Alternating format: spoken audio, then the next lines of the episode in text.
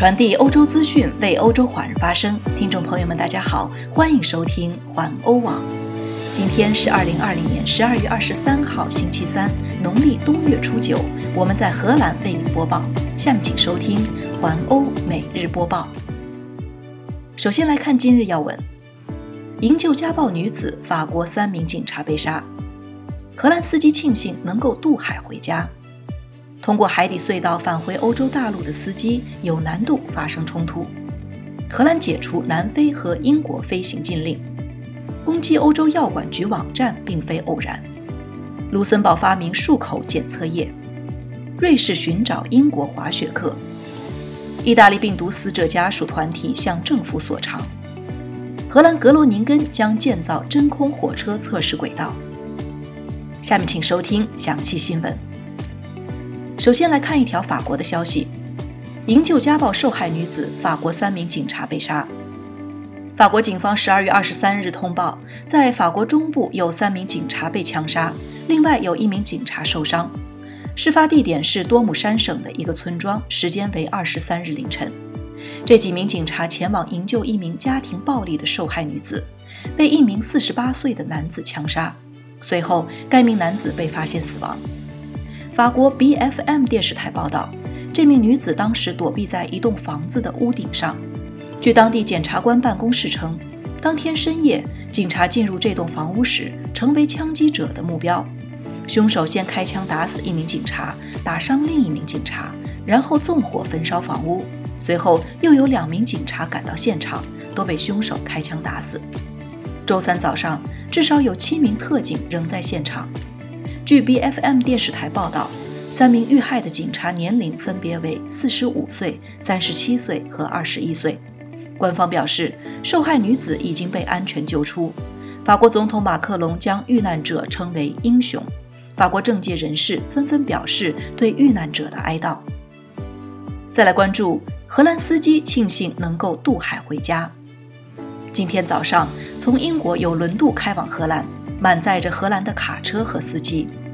在鹿特丹港口，一艘满载荷兰卡车司机的轮渡于上午九点抵达，他们能够及时回家与家人庆祝圣诞节。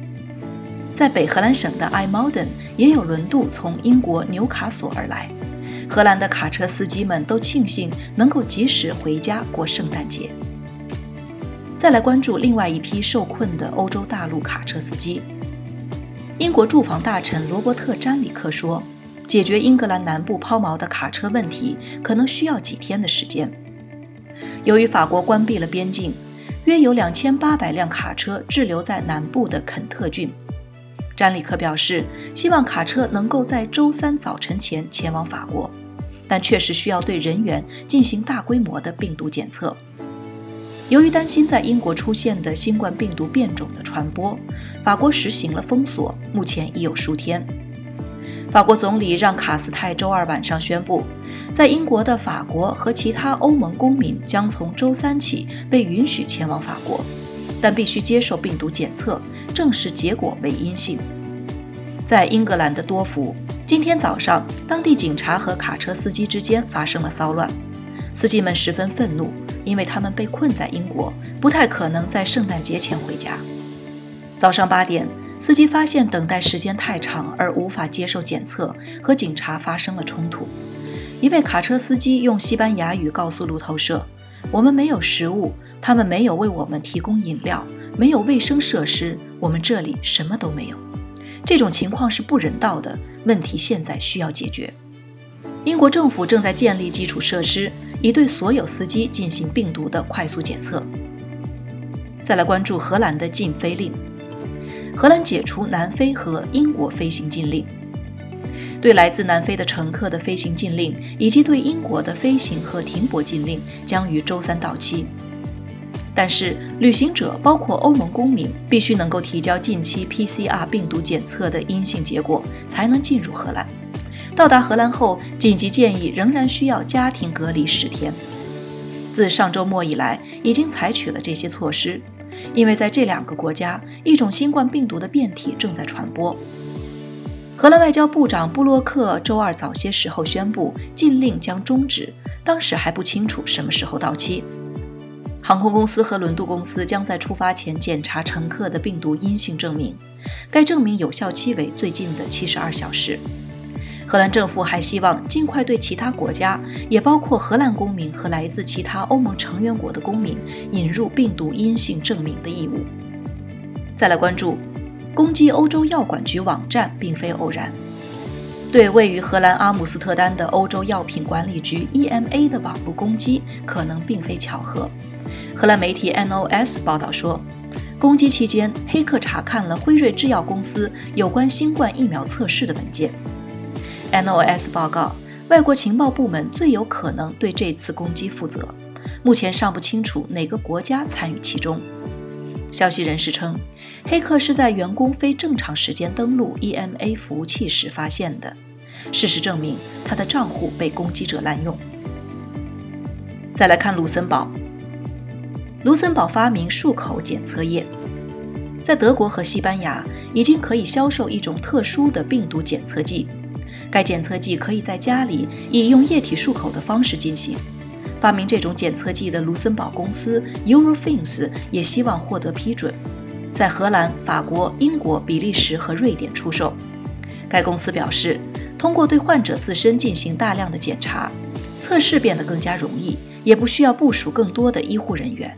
根据 Eurofins 的说法，该测试还适用于在英国发现的新冠病毒的变种。检测后，该公司表示将可以在二十四小时内得到结果。再来看瑞士，瑞士寻找英国滑雪客。瑞士当局正在急切地寻找从英国出发的成千上万的冬季运动爱好者，他们自十二月十四日起乘飞机抵达这个高山滑雪国家。由于英国似乎正在传播一种极具有传染性的新冠病毒变种，因此要求他们隔离十天。瑞士是最近几天禁止从英国起飞航班的许多国家之一，但英国的游客早在此之前就已经到达了。与周边国家不同，瑞士今年冬天向外国滑雪游客开放了自己的滑雪场所。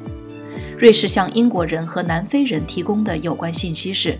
不要离开房间，避免与他人接触。如果违反规定，最高可处以一万瑞士法郎（相当于九千两百欧元）的罚款。再来看一条意大利的消息：意大利病毒死者家属团体向政府索偿。一个代表意大利新冠病毒受害者亲属的团体要求政府赔偿大约一亿欧元，因为当局在应对病毒方面没有及时采取适当的行动。该组织自称为“我们将起诉”，计划起诉总理孔特、卫生部长和伦巴第州长。今年春天，该病毒给意大利造成了前所未有的沉重打击。这个约有六千万人口的国家，有将近七万人因为感染病毒而死亡，当时的死亡人数高于其他的任何欧洲国家。最后，再来看一条荷兰的消息。荷兰格罗宁根将建造真空火车测试轨道。荷兰格罗宁根市附近的一条三公里长的超高速铁路测试跑道的建设可以继续进行，这得益于荷兰交通部和经济部提供的四百五十万欧元补贴。目前融资已经完成。Hyperloop 是超快速的真空列车，在几乎呈真空状态的管子中运行。这个想法是由于低空气阻力。火车可以达到巨大的速度，是一种用于货物和人员运输的未来的交通工具。目前，全球有多家公司正在开发这项技术。以上就是今天的环欧每日播报，我是陈旭，感谢您每天关注环欧网为您带来的最新资讯。明天见。